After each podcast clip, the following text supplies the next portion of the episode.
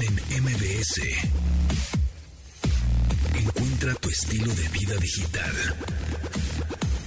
Con esta buena rolita les damos la bienvenida a este programa de estilo de vida digital que ya saben que se transmite de lunes a viernes a las 12 del día en esta frecuencia MBS 102.5. Estamos escuchando a Coil Ray con la canción Players, esta pues rapera estadounidense em, que tiene, está bien chavilla, tiene 25 años y bueno, pues es de, es de Boston, Massachusetts, y es una rapera cantante que comenzó a publicar música en esta plataforma pues, de audio prácticamente en donde se dan a conocer muchos artistas independientes, musicales evidentemente, que se llama SoundCloud.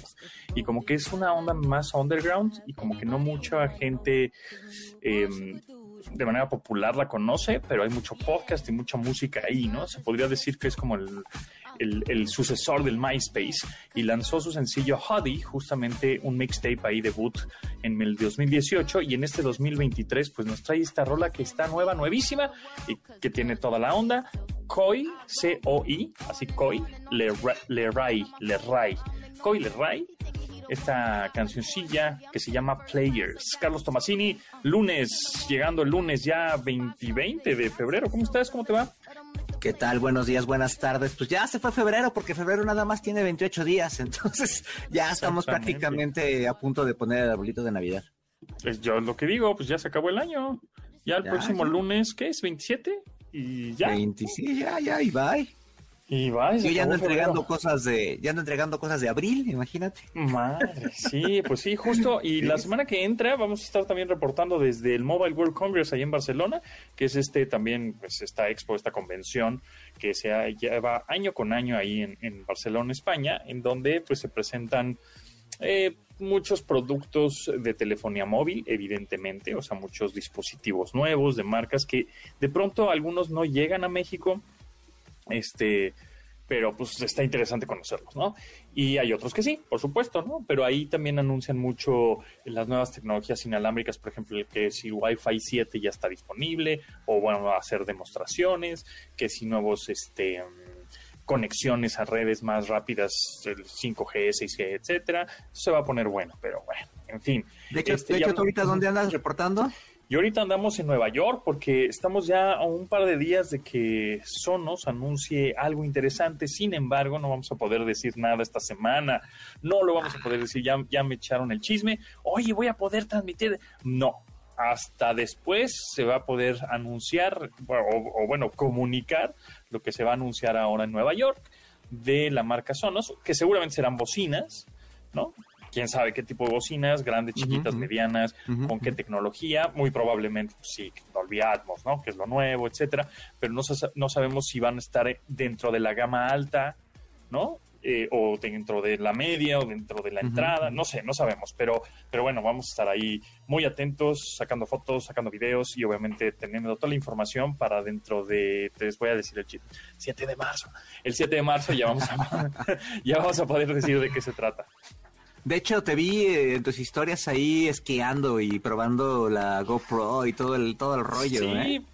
fíjate que tuve la fortuna de venir un par de días antes de la presentación de, Sonos y entonces pues ah, vamos a esquiar, ¿verdad? Y obviamente no soy yo un genio, ni tampoco muy talentoso esquiando, me di unos ranazos tremendos ahí la costilla yo creo que se me astilló, no sé, se me un poco, sí, porque me caí medio fuerte de un lado, luego clavícula también, pero bueno, estoy un poco... Pero te vi ahí más o menos, este, te vi ahí más o menos bajándole bien. Y yo no, yo no puedo ni pararme. ahí te vi, ahí te vi más o menos ahí, zigzagueándole tantito. lo que dicen es que si sabes patinar en hielo, que yo sí sé patinar en ruedas. En hielo pues, sí es un poco diferente. Pero más o menos tengo las bases. Y si sabes patinar en hielo o has jugado hockey alguna vez, es muy similar por los, por los esquís, porque como que te derrapas a la hora de frenar, ¿no?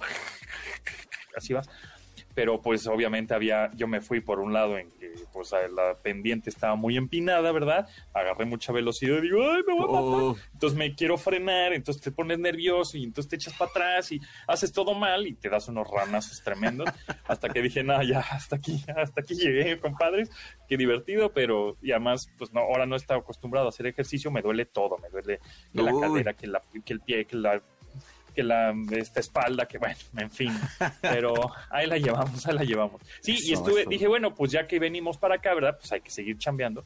Y entonces me traje la GoPro 11 eh, Black Mini, que es esta pequeña GoPro que no tiene pantalla. Hay dos versiones, la que tiene pantalla y la que no tiene pantalla.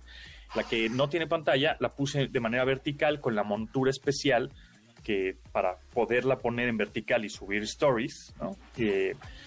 Y grabó muy bien. La verdad es que. Sí, se ve padre. Se ve muy padre. Yo estaba grabando en Full HD, es decir, 1080p a 60 cuadros. Puede grabar hasta 4K, 60 cuadros, etcétera. Pero la verdad es que 4K para subir los stories de Instagram. Una historia. No tiene, no tiene mucho caso. Y además, si grabas en 4K, pues te ocupa más espacio en la memoria y se gasta más rápido la batería.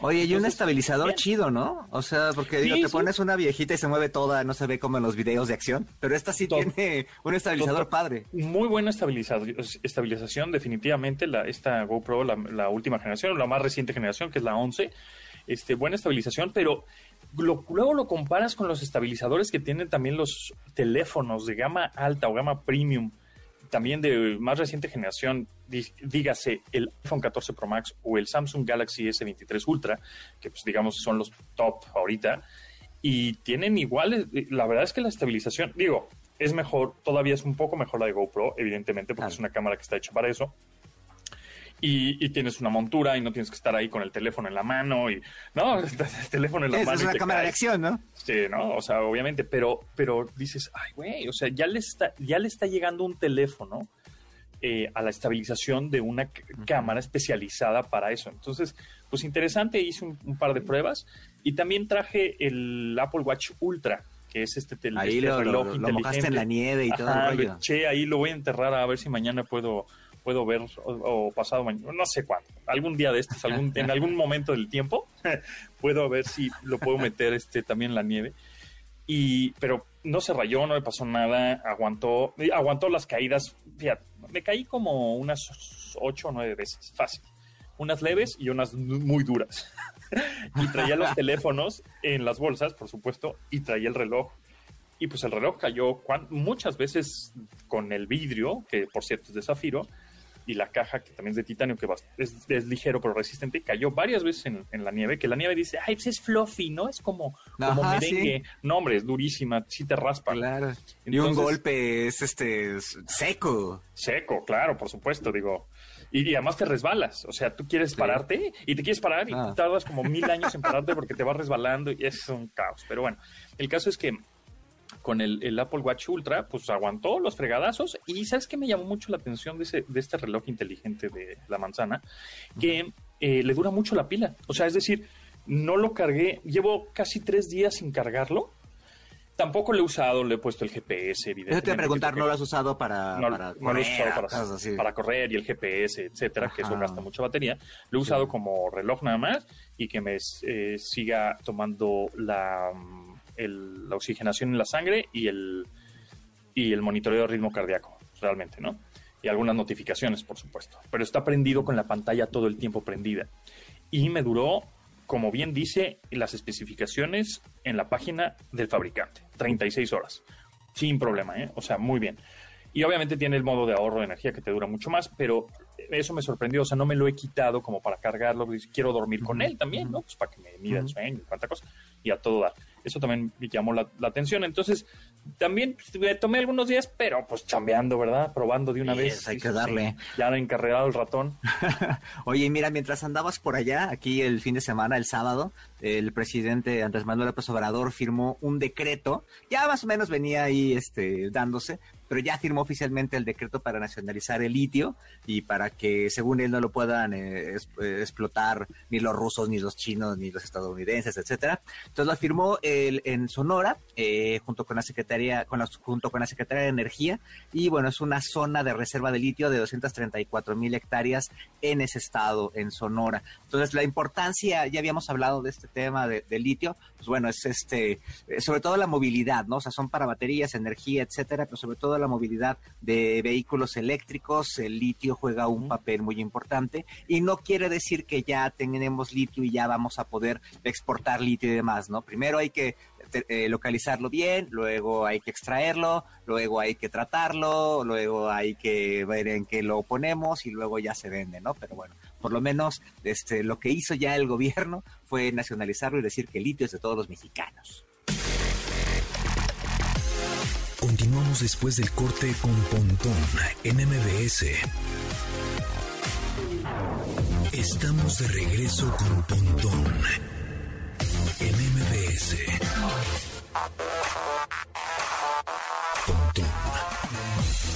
En MBS. Entrevista. Muchas gracias por seguir aquí en Sintonía en MBS 102.5 en este programa de Estilo Vida Digital y en esta ocasión me da mucho gusto presentarles y está con nosotros eh, Roberto Serrano que es cofundador de Cine Móvil Toto. ¿Cómo estás Roberto? ¿Cómo te va?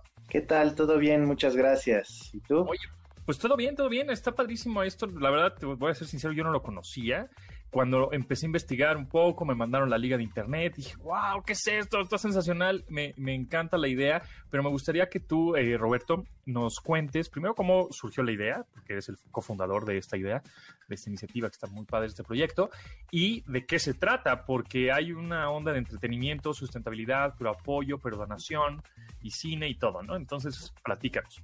Sí, claro, mira, Cine Móvil Toto es un proyecto de cine itinerante que lo que buscamos es acercar la cultura a comunidades rurales de todo México. Y esto lo hacemos a través del séptimo arte. Lo que nos diferencia de otros cines itinerantes es que nosotros generamos la energía eléctrica necesaria a partir del pedaleo de bicicletas. ¿Qué quiero decir con esto? Que es necesario que el público asistente nos ayude a pedalear un sistema de cuatro bicigeneradores que llevamos y con la energía que generan es con la que podemos disfrutar de una película toda la comunidad. Órale, ¿y cómo funciona? O sea, tú tienes las cuatro bicicletas y si dejas de pedalear ya no se ve el proyector o se acumula como en una batería y esa batería ya le está administrando la energía al proyector o lo que se tenga que hacer. Pues tenemos un semáforo que nos va indicando qué tan rápido, qué tan lento tenemos que pedalear. Entonces, toda la energía que se genera se consume al momento. Cuando el semáforo está en color azul, le indica a la gente que hay que pedalear más rápido. De ahí cambia a color verde. Lo ideal es mantener durante toda la función en color verde. Y si de pronto pasara a rojo, quiere decir que estamos generando más energía de la que consumimos. Entonces es momento de ir más lento o incluso parar. Eso ya lo, va indicando el, semáforo y de esa forma pues la, la gente entiende perfectamente cómo, a qué ritmo hay que ir. Y si alguien se cansa y dice, ay, ya no puedo, porque pues una película dura mínimo una hora y media. Y entonces así como a la media hora dices, ah, no puedo, mis patas, mis piernas. ¿Hay, un, relevo cómo? Sí, justamente ahí vamos alternando a, todo el público. La, intención es que con el esfuerzo de todos, pues todos podamos disfrutar de una película. Entonces también es promover un poquito el, trabajo en equipo en, en las comunidades lo que veo es que ya llevan 10 años haciendo este proyecto. Justamente este año cumplimos, es nuestro décimo aniversario y bueno, se dice fácil, pero ha sido todo un, una carrera. Eh, te comparto un poquito los resultados que hemos tenido durante estos 10 años. Ha beneficiado a más de 160 mil personas. Eh, hemos dado más de 1.200 funciones en toda la República, se han recorrido 180 mil kilómetros de punta a punta, ¿no? O sea, por todos los estados hemos, hemos pasado. Y bueno, pues un trabajo grande durante estos 10 años, pero muy contentos de haberlo logrado.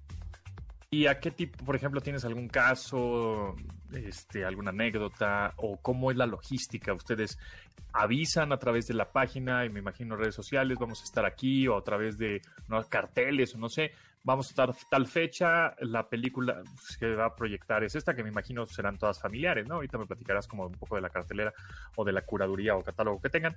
Y este y después, no, pues necesitamos a cuatro voluntarios que pedalen eh, y, y hay bancas, hay sillas, la gente se sienta, cómo es el audio, es al aire libre, cómo funciona. Sí, mira, eh, cada, cada este, gira que hacemos, nosotros dividimos al, al país en cuatro secciones la zona del sureste, zona centro, zona norte y la costa del Pacífico. Entonces, Eh, es un trabajo, cada, gira es un trabajo de seis meses de planeación. Buscamos a los contactos estatales eh, encargados de cultura, digamos, de cada estado, y con ellos planteamos una ruta, ¿no? ¿Sabes qué? Tenemos, esta gira va a ser de 100 funciones, a tu estado le tocan 20. Entonces, de la mano de, de los estados, generamos una ruta, ellos nos van asesorando qué comunidades necesitan más que otras, o incluso de pronto por temas de seguridad, sabes que en esta comunidad mejor no, mejor hay que cambiarla por esta. En fin, se hace una, una labor ahí de la mano con, con los institutos de cultura de, de cada estado y después pues se, se busca el, el, fondeo ¿no? de esta gira para poder eh, acercar el cine de manera gratuita para los asistentes. Entonces ya una vez que tenemos permisos para las comunidades, tenemos el recurso, entonces iniciamos. Normalmente nuestra operación son tres funciones por un día de descanso y vamos siguiendo una ruta, vamos de una comunidad a otra. Este, y bueno, al llegar a la comunidad, eh, hacemos un perifoneo. Obviamente se le pide hacer difusión previa ya a los contactos de cada comunidad, pero nosotros reforzamos esa promoción con un perifoneo en el día, anunciando que por la noche la función se va a dar en la plaza pública, en la cancha de fútbol, en el parque, en el espacio que, nos presten.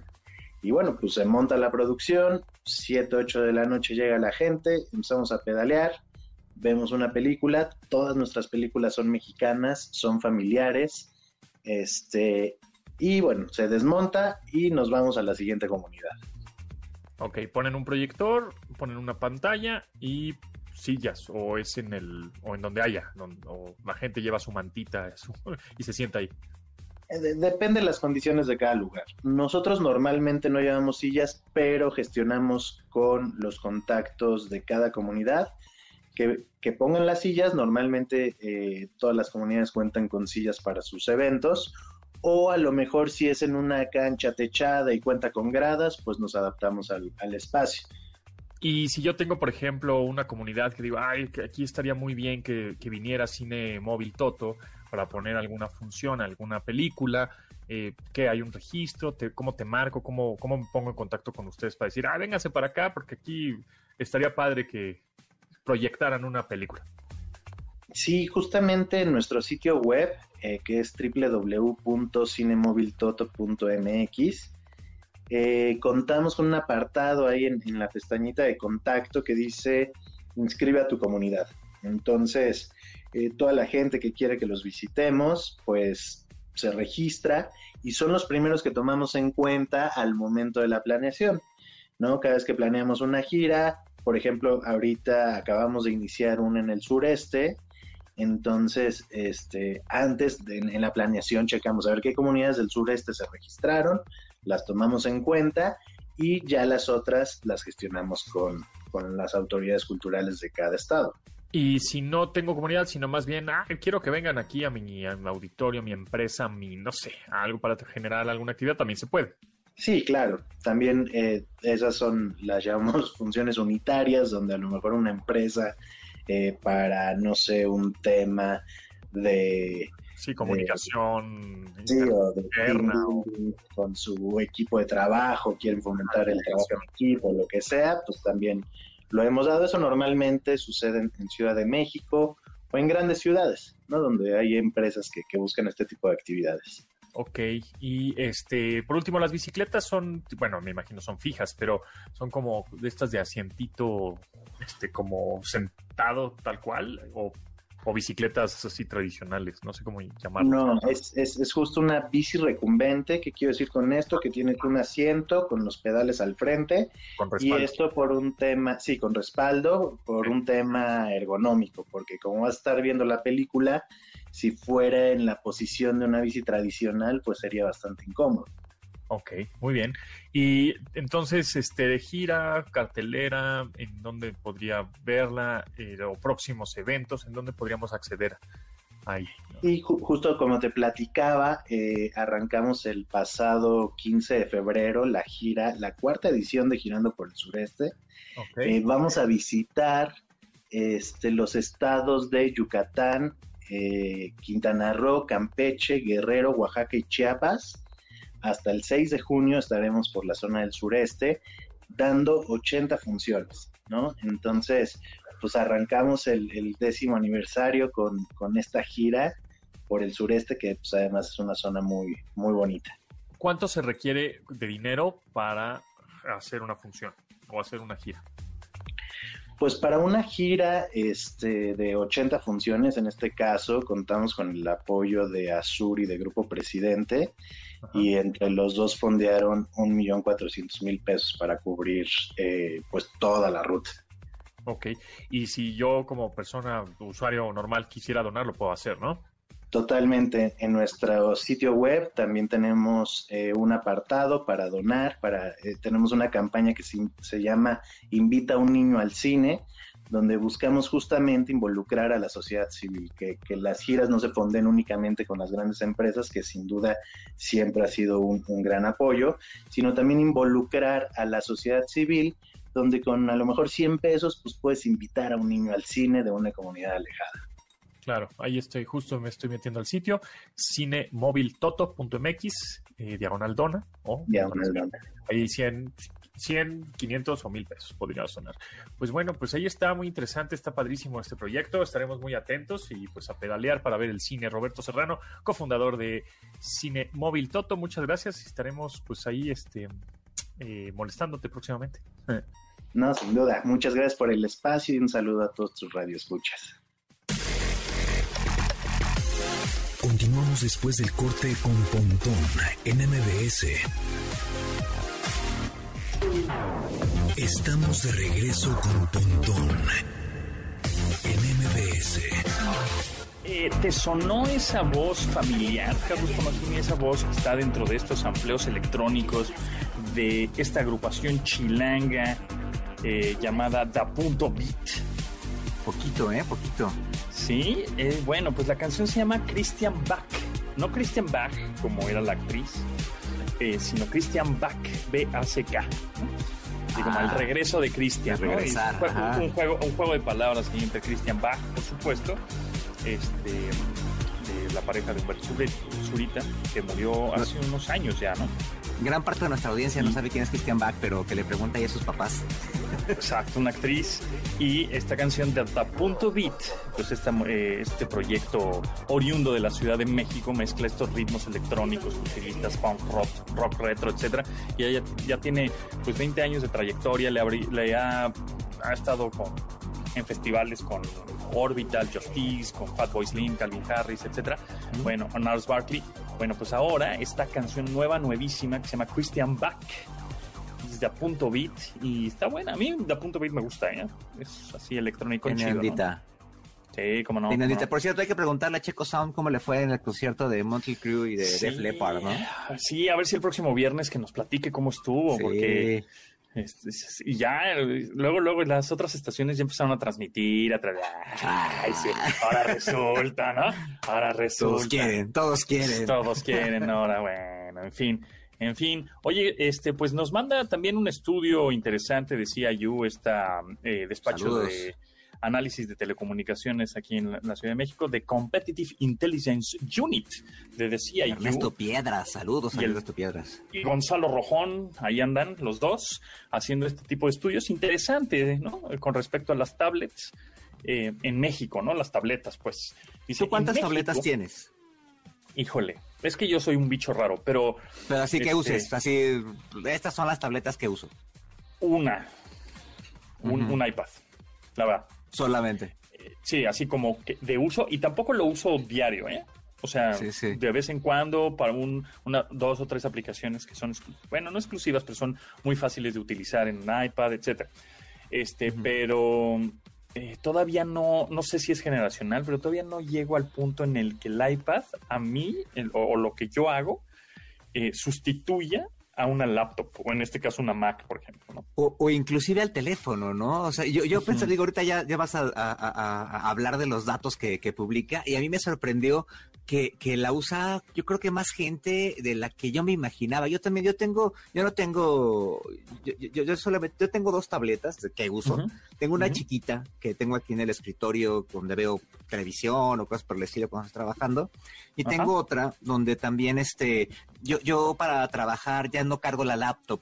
Tengo un teclado chiquito de, de Logitech y lo conecto al teléfono. O Ajá. cuando tengo que hacer algo como un poco más grande, ya lo conecto a, a esa tablet, pero eh, casi no uso la tablet para, para muchas cosas. Es, es muy raro que la, que, la, que, que la saque y la use. O uso la, laptop o uso el Ajá. teléfono. Sí, usas más un sistema operativo, ya sea un Mac OS o un Windows, que un, este, que un iOS, por ejemplo, una tableta Android para trabajar, ¿no? Siento Exacto. yo que las tabletas están más dirigidas a consumir contenido que a crearlo. Sí, exacto. Y a ver creo que- Netflix y cosas de esas. Ah, exacto. Y creo que em, eso es lo que nos dice un poco, pues este estudio que hace, decía yo, dice, en México las tabletas alcanzan una adopción del 26%. Eh, y aquí dice, entre personas de 5 años o más, o sea, 5 años de edad. Esta cifra equivale a un total de 31 millones, casi 32 millones de dispositivos en activo. O sea, 32 millones de tabletas en México, están activas. Obviamente, bueno, aquí se dice que hay un crecimiento por medio anual de 2%, ¿no? En los últimos dos años. Entonces, está interesante y luego también el mercado, de cómo está dividido entre las marcas. La participación, digamos, de mercado de tabletas por fabricante en 2022. Todos estos datos son del año pasado. pues, Que también eso, ese dato me sorprendió, ¿eh? Por las marcas. Yo pensaría que, que casi todos tendrían un iPad, o, o, ma- o más bien más gente tendría un iPad y no es así. Y no es así. Samsung sigue este, pues aquí dominando el mercado mexicano tanto en tablets como en celulares también.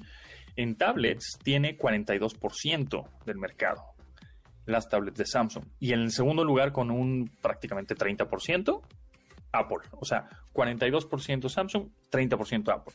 O sea, no es que estén muy alejadas, pero tampoco están muy pegaditas, ¿no? Sí, sí. O sea, hay un ujú. 12% ahí. Interesante que ese mismo 12% lo está en el tercer lugar con Lenovo, que ahí está Ujú. ganando un poco de terreno, pero ahí sí la brecha. Lenovo tiene 12% y Apple 30%, ¿no? Sí. O sea, la brecha entre y el Lenovo- el tercero y segundo lugar es mucho. Lenovo yo creo que es un poco más especializadas, ¿no? Lo- Los, modelos de, de Lenovo, quizá como más para negocios o para gaming, no sé, no, no, no creo que sea igual eh, alguien que tenga una Lenovo, una Lenovo que pueda tener una Samsung, ¿no? Sí, exacto. Es que además, bueno, hay que tener en cuenta que Samsung tiene una muchas Una líneas. Eh, Ajá, sí. una gama de entrada, media, alta, tanto en teléfonos como en tablets, Sí. ¿no?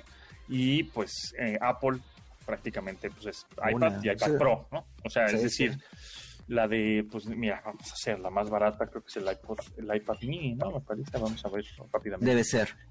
Em, Pe- Pero, por ejemplo, Samsung tiene de repente unas opciones bastante económicas, ¿no? De repente en el Back to School tú te puedes conseguir con, con no sé, con unos 10 mil pesos, no sé, no sé cuánto, cuánto costará, pero te puedes conseguir una, una muy buena tablet, este, eh, como, como para uso de escuela sin, invertir- sin invertirle mucho, ¿no? Y pues una Apple pues ya es una inversión, ¿no?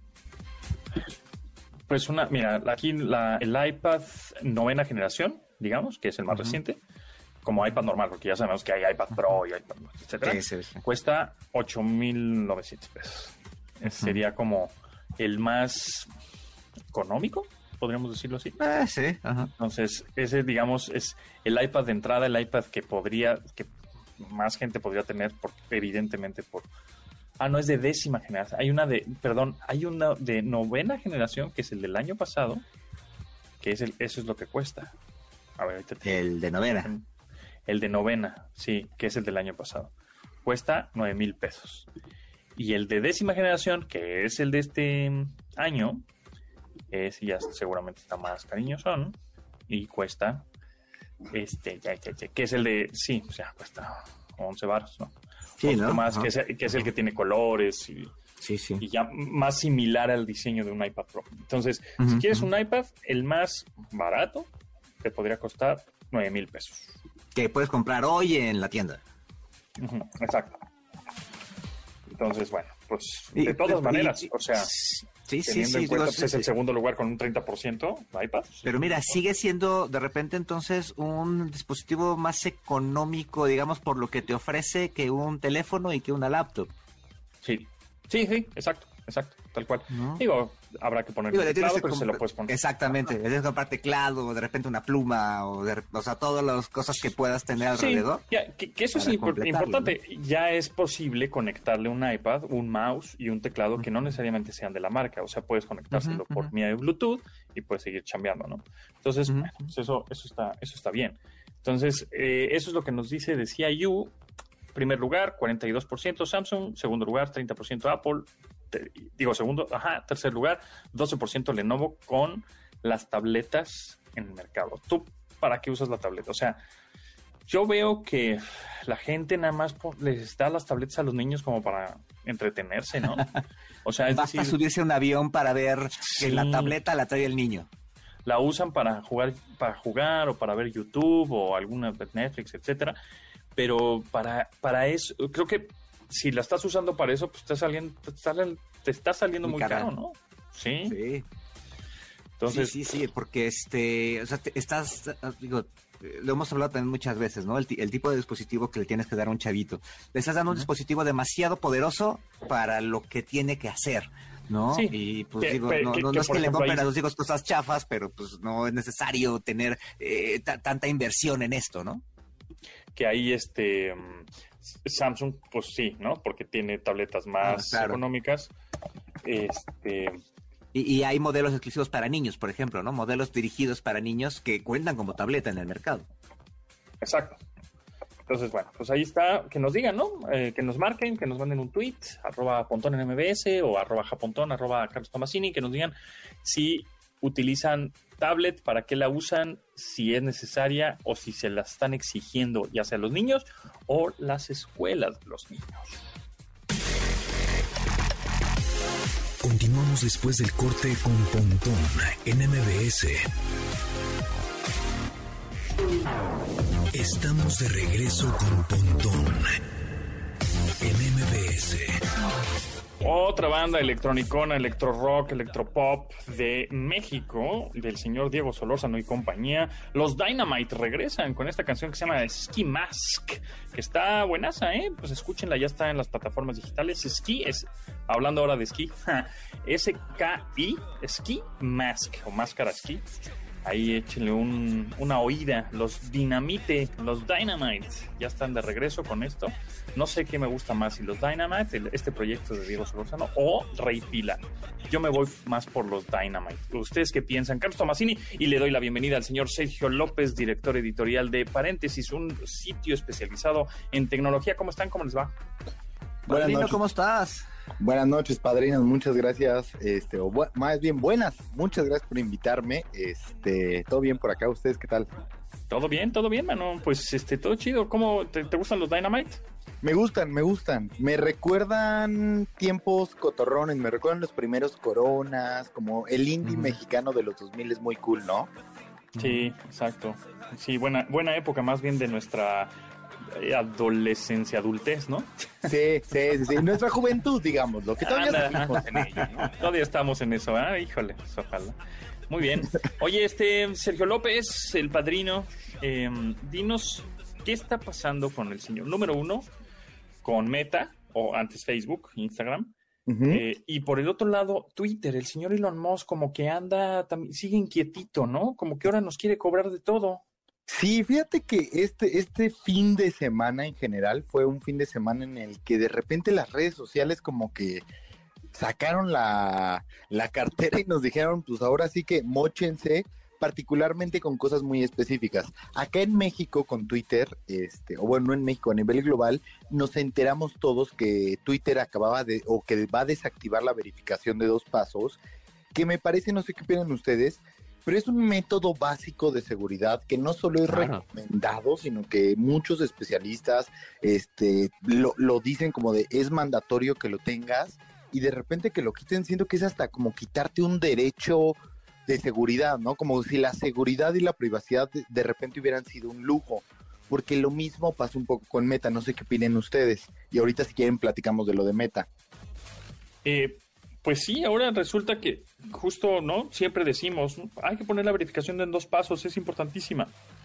y ahora te mandan, siempre te mandan un SMS. Sin embargo, ahora yo lo que estoy haciendo es que estoy autenticándome con estas aplicaciones como Authenticator de Google o también Microsoft Authenticator, que son aplicaciones que te dan un código random también o cifrado, pues, que es la que te pide tu red social, en este caso Twitter. O sea, yo tengo, por ejemplo, ya no me mandan un SMS, eh, ahora me mandan, ahora me tengo que meter a una de estas aplicaciones que tengo instalada en mi teléfono, que estoy dado de alta, por ejemplo, en Twitter.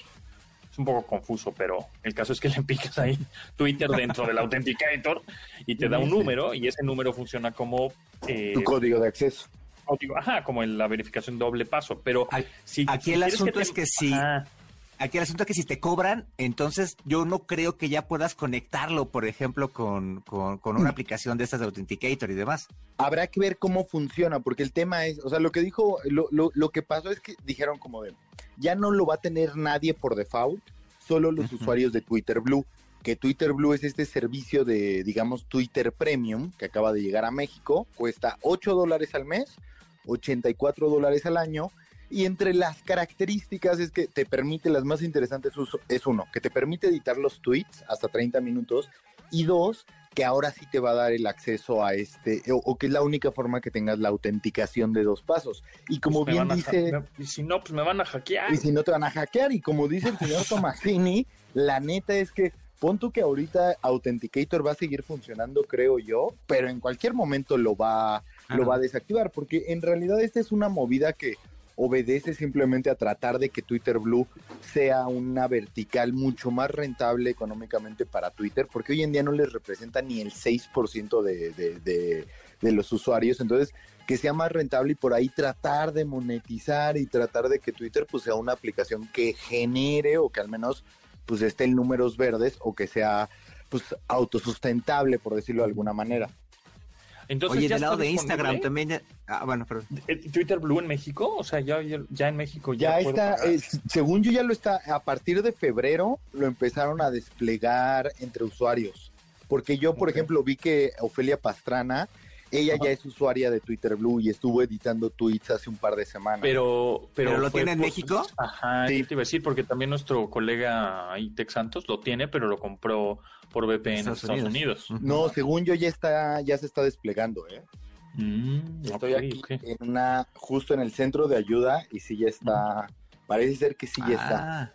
Ah. hay que pues, ver, porque sí, regularmente cuando entran estas cosas no la tienen todos los usuarios, ¿no? Entonces habría que ver, a lo mejor se los dieran a los de las palomitas sur, como ustedes, algo por el estilo, ¿no? Pues sí, pero, pero de todas maneras, ahí, ahí es ya un cambiecito que pon tú si te suscribes, 8 dólares por seguridad. Ajá, claro. Que es una lana. Oye, del lado de Instagram también ya nos quieren cobrar, ¿no? Y ajá, y su gusto, del lado de Instagram, está, eh, eh, eh, igual este fin de semana anunció este Mark Zuckerberg a través de su nueva función de, canales de, de Instagram, que pues va a haber una versión premium de Meta en general.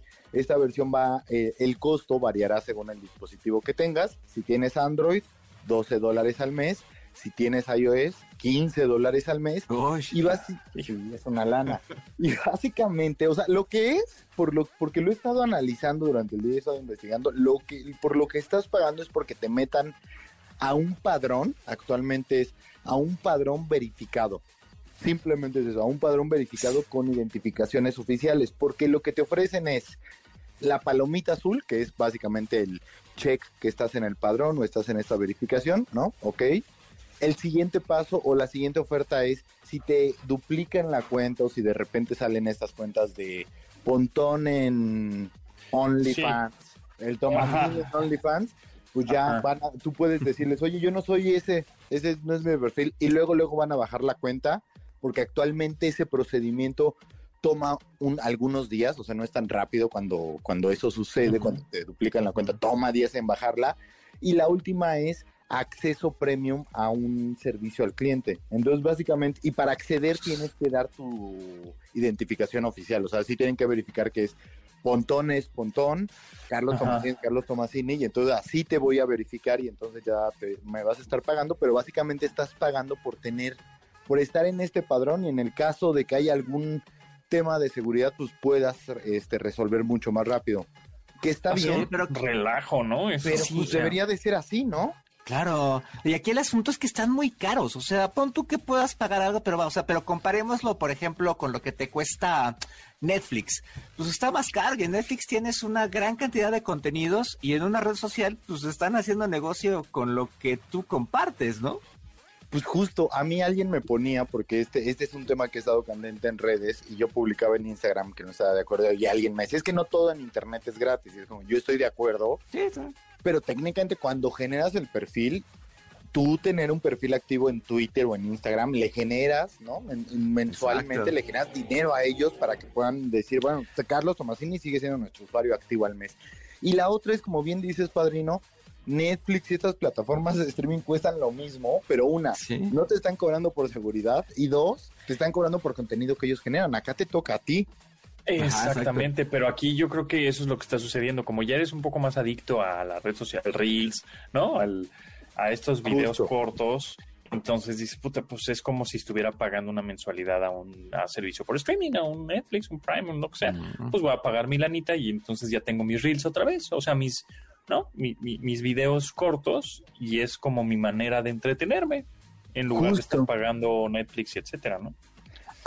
A mí no sé si a, a mí me recuerda un poco como a una movida, digo, guardando como comparaciones, pero lo mismo de cuando YouTube quiso meterse a hacer series. O sea, como de, Ajá. de, de repente cuando las plataformas migran a un modelo de negocio o en el que tratan de sacar ventaja de un modelo de negocio que necesariamente no es el suyo, y YouTube Ajá. lo hizo bien, pero eventualmente fue como, no nos Exacto. es redituable, o sea, eventualmente lo vamos a tener que dejar. Sí. Yo no creo que hoy en Eso día va alguien... Eso va a pasar. Yo creo que eh, un añito le van a estar sacando lana a los usuarios y ya después, ay, ¿qué creen? Este, ya no. Una, una prueba de que no funcionó este experimento de YouTube es, por ejemplo, lo comentábamos el otro día, Cobra Kai. Cobra Kai, la primera temporada, apareció en esta plataforma de YouTube y ya cuando hicieron las demás temporadas, pues las compró Netflix. Netflix retransmitió o, o- o volvió a subir la primera temporada de Cobra Kai y todas las demás salieron en, en Netflix, ¿no? O sea, claro. hay que decir que el contenido pues se va donde naturalmente debe de estar, ¿no? ¿Qué pasará? Yo creo que ah, va a haber alguna oportunidad ahí de alguna algún otro magnate o algún otro este emprendedor que haga una red social que digan, ah, y aquí somos gratis. Exacto, como, como TikTok, pon tú, Ajá, pon tú, ajá, por ejemplo.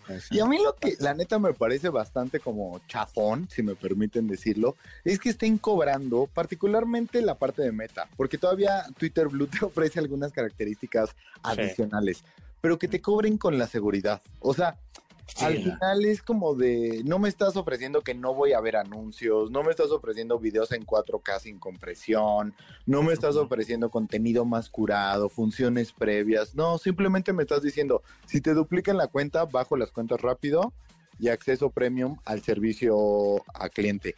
Que en mi experiencia los accesos premium al servicio al cliente, cuando yo por las apps que pago para estos accesos, entre otras bondades, nunca hay ser- servicio premium. O sea, caes al bot, o, o sea, porque pago Sí, un par de, de apps, ajá, de mensajería y, Y si de- ya voy a pagar, que me conteste un humano y me resuelva el problema, ¿no? Exacto. Y digo, creo que Sí. todos los que pagamos apps de, de estas de reparto y de mensajería, uno de los diferenciadores es servicio al cliente premium. Y yo cuando he tenido problemas, nunca, es, nunca están, y lo entiendo, pues de repente pasa en la noche y tal, pero pues no puede ser un diferenciador eso, ¿no? Pues sí. Oye, se nos va el tiempo volando, pero Sergio López, director editorial de paréntesis.com, un sitio especializado en tecnología, ¿en dónde te podemos seguir a ti? Eh, Padrinotec, arroba Padrinotec en las redes, ahí andamos, y muchas gracias por la invitación, y No. qué buen cotorreo, oigan. Sí, pues se pasa muy rápido, a ver si te este, regresas algún otro día por acá, ¿no? Cuando quieran, yo acá ando, padrinos. Muchas Ahora gracias. pues, Carlos Tomasini, Ah, síganos en arroba Carlos Tomasini en Twitter y en Instagram y eh, en TikTok en arroba yo soy Carlos Tomasini. va buenísimo, arroba japontón, ese es mi Twitter, mi Instagram, mi, mi YouTube. Nos escuchamos mañana a las 12 en el, del día aquí en esta frecuencia MB 100.5. Sigan con Manuel López San Martín, pásenla muy bien. Gracias Tomasini, gracias Sergio, gracias a todos los que nos escuchan y por supuesto a la producción. Gracias, bye. Pontón en MBS. Te espera en la siguiente emisión.